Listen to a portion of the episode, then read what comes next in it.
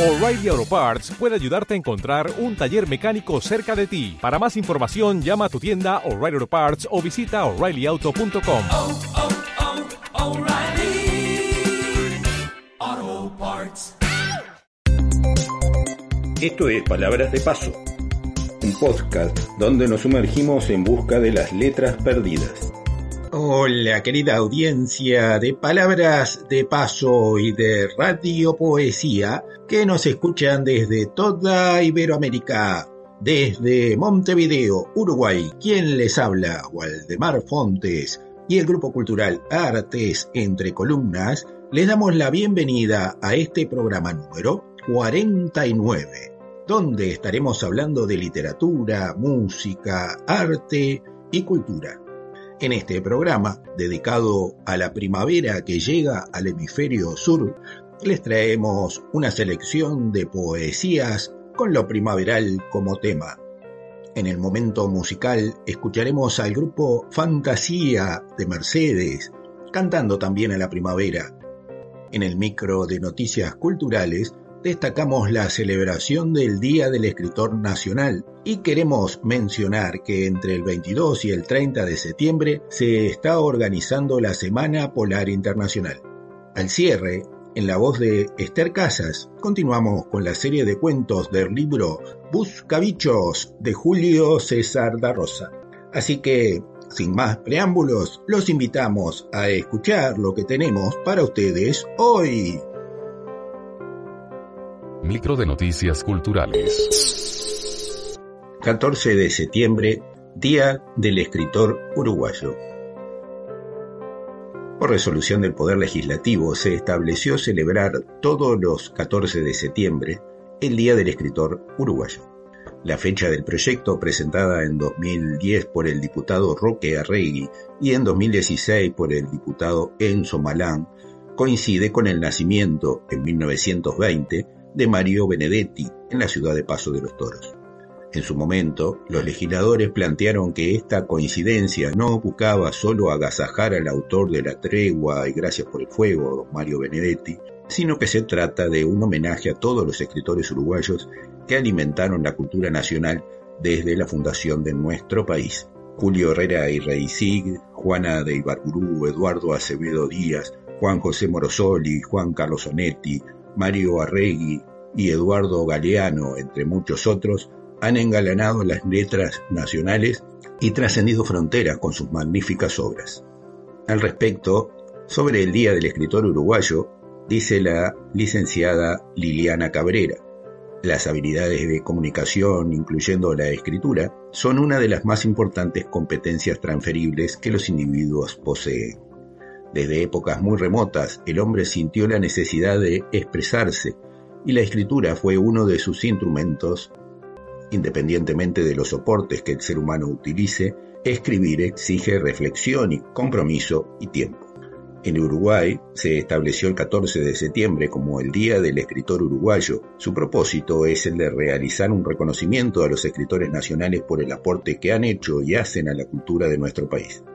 Sigue expresando la licenciada Liliana Cabrera que es necesario señalar que existe una característica en la literatura uruguaya que la distingue sobremanera y es que nuestro país ha proporcionado escritores destacados a la par de otras naciones de mayor potencial, a pesar que el mundo hispano ha sido dotado de personajes extraordinarios en el mundo de las letras, los mismos no han opacado nuestra literatura. Al respecto, mencionamos un comunicado de la Casa de los Escritores del Uruguay referido al 14 de septiembre de cada año como Día del Escritor Nacional, según lo expresa la Ley 19.497, Día del Escritor Nacional. Se establece el 14 de septiembre de cada año. El Senado y la Cámara de Representantes de la República Oriental del Uruguay, reunidos en Asamblea General, decretan, artículo primero, establecese el 14 de septiembre de cada año como Día del Escritor Nacional.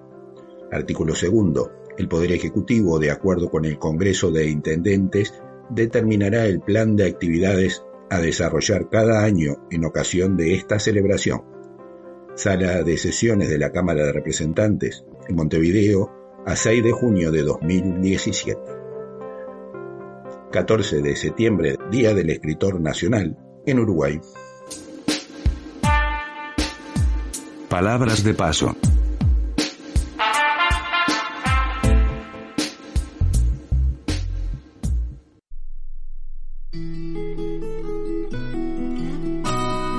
Y ahora, te invitamos a compartir un momento de música y canciones.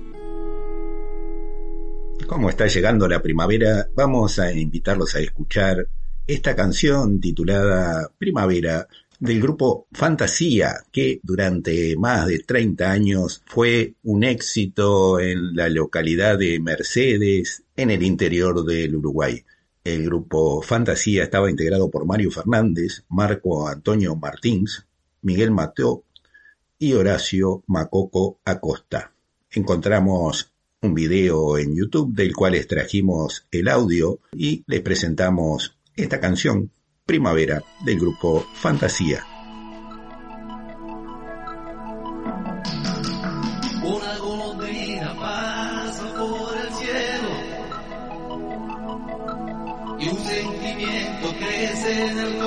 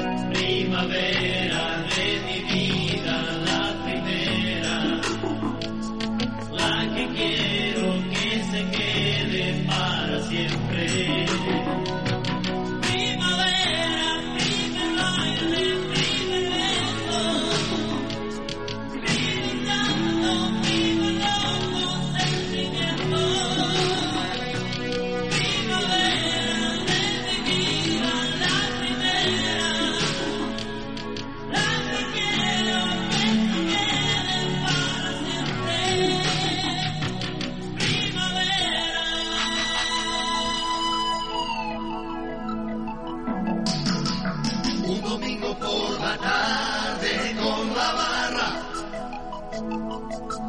todos caminando juntos por la rambla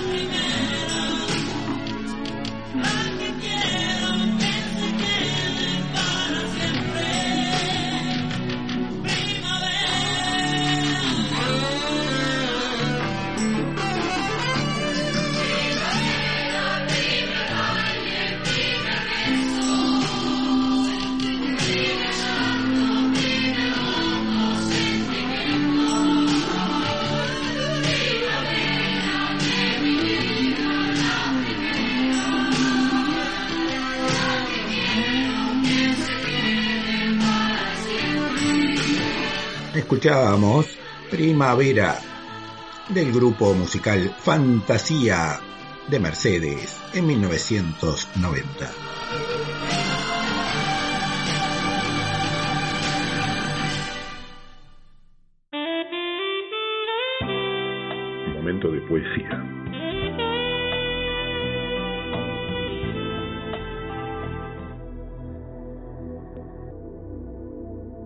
Como un ala negra tendí mis cabellos sobre tus rodillas.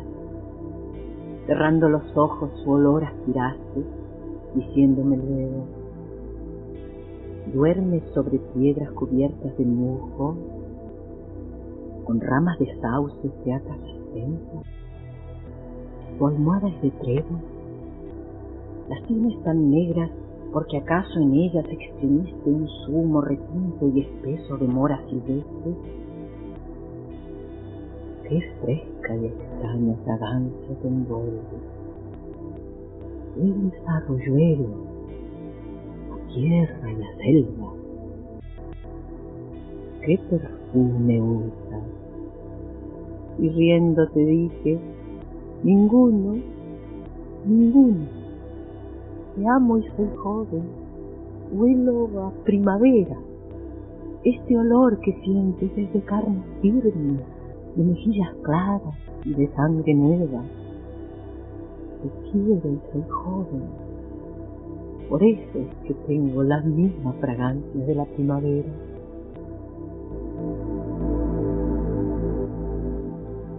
Como la primavera, un poema de Juana de Ibarburu leído por su propia autora.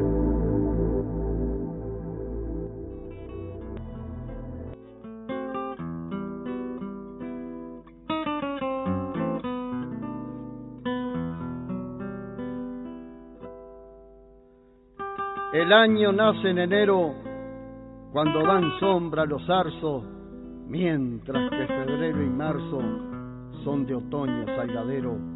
Junio y julio son receros de agosto como septiembre, mientras que octubre y noviembre son meses elementales para siembras y frutales que les reclama diciembre. Nace el año en el verano y el sol, el sol desgrana su flecha y la voz de las cosechas está leteando en el llano. El otoño es el anciano que desnuda el gajerío pintando de ocre y de estío, vuelve la savia a su cerno hasta que llega el invierno con su aliento triste y frío. Don Tiempo marca y transpone la barrera de su nombre, mientras que divide el hombre el año en cuatro estaciones. De las cuatro hay tres varones que su mandato generan, más allá de las quimeras que el destino predispone, protegen los tres varones a su hermana primavera. Parecen, parecen llevarse mal, llegan, pasan y se silian, y como en toda familia ningún hermano Pero el poder terrenal, el clima con sus creaciones, rotándose presupone que el sol le presta esperanza y la tierra y la tierra no descansa intercambiando estaciones. Los labios de primavera el verano los marchita y con lluvias resucita su esplendente cabellera. Se adorna la quinceañera de dulce policromía, de inocencia, de armonía, de belleza y de aroma como una inmensa paloma que cubre la biografía. El otoño la deshoja de su agreste investidura y el gesto de su donura le abre un manto de congoja. Luego el invierno le arroja escarcha, viento y granizo, envuelven sus días cenizo los resabios del otoño y ella, y ella vuelve entre retoños columpiando sus hechizos. Primavera es hacendosa, propaga en su vientre magro lo que necesita el agro y la selva majestuosa.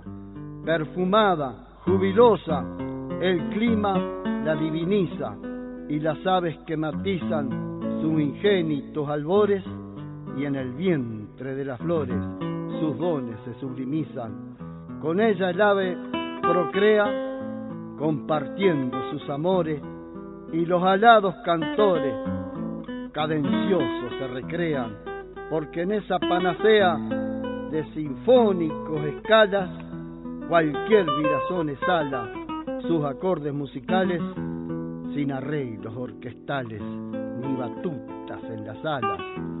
A mi dulce primavera, oasis de mis encantos, que el rocío de algún canto empape tu cabellera, tu plenitud quinceañera, rubia de sol, y de mieles, cuando los otoños crueles dejen tus brazos vacíos, he de darte el pecho mío para salvar pinceles.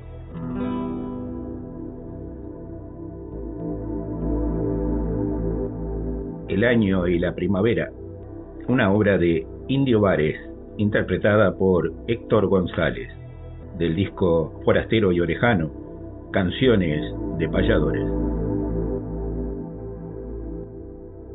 La violeta. Hay belleza en el lirio inmaculado, de majestad emblema. Hay belleza en el cáliz nacarino de la blanca azucena. Hay belleza en la rosa purpurina y en el albo reseda. Hay belleza en la nítida corola de la nívea camelia.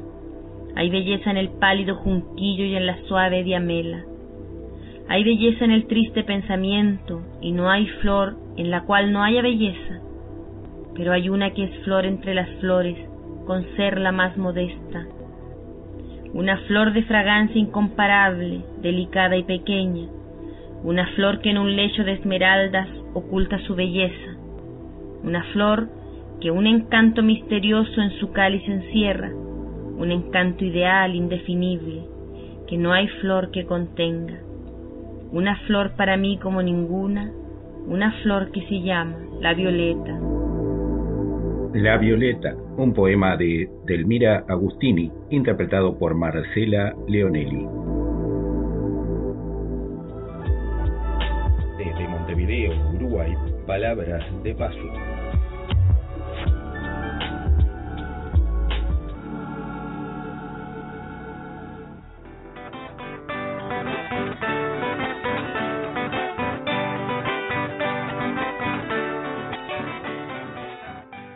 Presentamos Buscabichos, una serie de relatos para niños del escritor uruguayo Julio César da Rosa.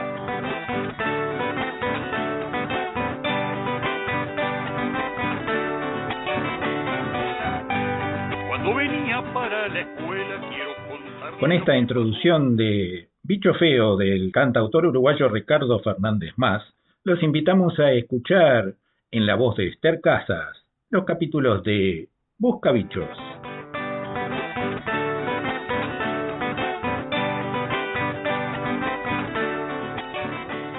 Hoy escuchamos Charaboncitos. Pocas cosas me dolían tanto de niño como cambiar de pago. Naturalmente, lo que me dolía era desprenderme de lo que dejaba. Era como sacarme pedazos de mí. Cuanto más distintos eran los paisajes que intercambiaba, más sufría yo. Si pasaba de la llanura a la sierra, sentía la pérdida de las grandes distancias. Un ahogo sentía al verme imposibilitado de tender la vista. Un ahogo que me entraba por los ojos.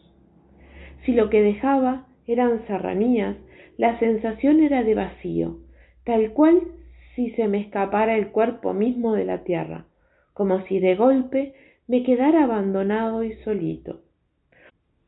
Un vacío que me llegaba directamente al alma era aquel. Muchos pagos perdí en mi niñez, llanuras como mares, cerrilladas como tormentas. Todos se me han venido juntando en una geografía de la memoria, geografía de un mundo que se me fue, pero que hasta ahora me duele. Algo que mucho extrañé al pasar de la llanura a la sierra fueron los avestruces. Extrañé su presencia familiar, pero extrañé sobre todo el regalo primaveral de sus hermosos huevos dorados. Era lindísimo encontrarse por esos campos con aquella mercancía brillosa y nueva. Comenzaban a aparecer de a uno como tirados al azar. Eran los huevos guachos. Se dice que el animal los va dejando por ahí para alimentar después a los pichones con las moscas que aquellos juntan al pudrirse. Fiesta de los ojos y de las manos era sorprender un nido oculto entre la maleza con dos, tres, cuatro o más docenas de huevos. Parecía una enorme bandeja redonda colmada de fruta recién caída desde el mismísimo sol. Según también se afirma, en un mismo nido ponen varias hembras. Luego, los machos se empollan y crían los pichones. En esta época se ponen furiosos. Si se le mueven los huevos del nido, abandonan éste desparramando antes aquellos a patadas. Si pasa una persona medio cerca de un nido con un avestruz echado, peligra llevarse una buena paliza de picos y de uñas. Si al faltar los avestruces faltaron los huevos, al faltar los huevos faltaron los postres que con ellos hacía mi madre. Era pérdida que apenaba profundamente. Había que ver aquellas golosinas de mamá. Sobre todo, había que saborearlas. Un huevo de avestruz le rendía lo que doce de gallina. Tanto me cargoció aquella ausencia de avestruces que decidí pasársela a mi padre. Día tras día le hice oírme cantinela, en cualquier lugar, a cualquier hora. ¿Y por qué no traes un casal de avestruces? No te dije que se mandan mudar de aquí, me contestó mi padre. Entonces nunca vamos a tener avestruces, ¿eh? Decime, nunca. Podríamos, pero de una sola manera. ¿Cuál? Criándolos aquí. Me quedé pendiente de lo que quedaba pendiente, pero quería que fuese él quien lo dijera. Esperé. Y al final salí con la mía. Fue él quien me dijo, vamos a encargar unos charaboncitos. Tragué saliva antes de repetir. Unos charaboncitos. Y quedé mirándolo con esa gratitud que suele anidar en el pecho de los gurises. Anida allí, silenciosa y quieta. Si hace ruido o se mueve, ha de ser goteando lágrimas. Me dormí repitiendo charaboncitos. Soñé con charaboncitos. Me desperté pronunciando charaboncitos. Recuerdo patentemente la mañana en que llegaron los tres a casa. En el carro de pérdigo venían. Estaban echaditos en el cajón donde los habían encerrado, sin más ropa que la puesta. Lloraban de pena. Tres eran. Un varón y dos nenas, según me dijo tío Sebastián. Mientras lo liberaban, yo me quedé pensando en su desgraciada situación. Su casa, campo fuera, su separación de padres y hermanos, su largo viaje encerrados, haciéndose preguntas sobre su incierto destino. Me sacaron de tales cavilaciones los lastimeros silbidos de los recién desembarcados ya caminando por el patio. ¿Los querías? Ahí están. Son tuyos, me dijo mi padre, ya haciéndome responsable de la cría y el cuidado de las tres criaturas. Y estaba yo haciendo conciencia de semejante responsabilidad cuando me sorprendieron los gritos de la vieja Juana. Tomaba su mate dulce allí, lo más tranquila. De pronto se le acercó uno de los tres y de un picotazo más rápido que un tiro le arrancó un botón de la bata. Mientras todo el mundo reía, salió el ladrón a los escarceos, tragándose la presa. A su ejemplo, corrieron los otros dos hacia la vieja. Si no dispara, allí mismo la desabotonan totalmente. Vinieron enseguida los comentarios sobre los peligros que suponían aquellos tragalotodos. Y enseguida la orden de mi madre para que lo llevara a una quinta cercada de piedra. Para allí salí con mi tropita. Ellos adelante, tirándoles botes a las moscas y largando aquellos silbidos tristes. Yo atrás, tratando de imitárselos y tirándoles granos y trozos de carne. Durante un largo mes, aquellos hijos robados a la llanura fueron mi gloria. Me trataba con ellos como con hermanos menores, unos hermanos puro pescuezo y canilla, con las camisas sueltas sobre los pantaloncitos rabones, con fama creciente por sus travesuras de pico y gañote. A donde estuviera yo, los hacía llegar desalándose con mi silbido. Me rodeaban, estiraban sus largos pescuezos y tragaban lo que les diera. Luego de llenarse, se echaban a mi lado y se dejaban rascar la cabeza y el lomo como gatos mimosos. Hasta dormitaban allí, bajo mis caricias y con mi conversación. Yo me sentí orgulloso de mi papel, contento de tener a mi edad hijos tan obedientes y cariñosos. Me gustaba deslumbrar a otros gurises con aquellas habilidades paternas. Algunos de ellos volvieron a sus casas pidiendo avestruces para criar. Al caer de las tardecitas iba a buscarlos. Me paraba sobre los travesaños de la portera de la quinta y tras dos o tres silbos tenía a los tres ante mí. Les daba una merienda liviana y los hacía rebujarse bajo un techo improvisado contra la pared de piedra. Uno contra otro, allí dormían como buenos hermanos. A la mañana siguiente llegaba yo con el desayuno. Andaban ellos haciendo boca con los insectos tempraneros. Volvía a llamarlos y otra vez se repetía la cena del alimento, mimos y siesta. Y de mi agradecimiento a la vida por aquel regalo de ternura. Un mes y algo me duró el regalo, hasta una mañana de cerrazón, de una cerrazón espesa, callada, opaca, por entre ella me fui yendo campo fuera, silbando y silbando me fui en busca de mi trío de papamoscas. Fue inútil, la tierra, o quién sabe qué, se los había tragado. De allá, no sé dónde, ya cayendo la noche, regresé a casa. Solito venía, silbando y silbando, y a los manotazos contra aquella cerrazón que se me emposaba en los ojos y me corría por las mejillas.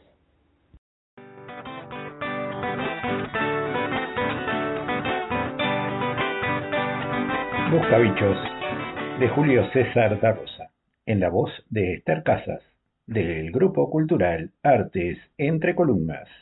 Les habló Waldemar Fontes. Los invitamos a seguirnos con más historias de Buscabichos. Artes Entre Columnas. En busca de las letras perdidas en nuestro interior, encontramos cuentos, poesía, reflexiones y pensamientos que nos ayudarán a seguir buscando.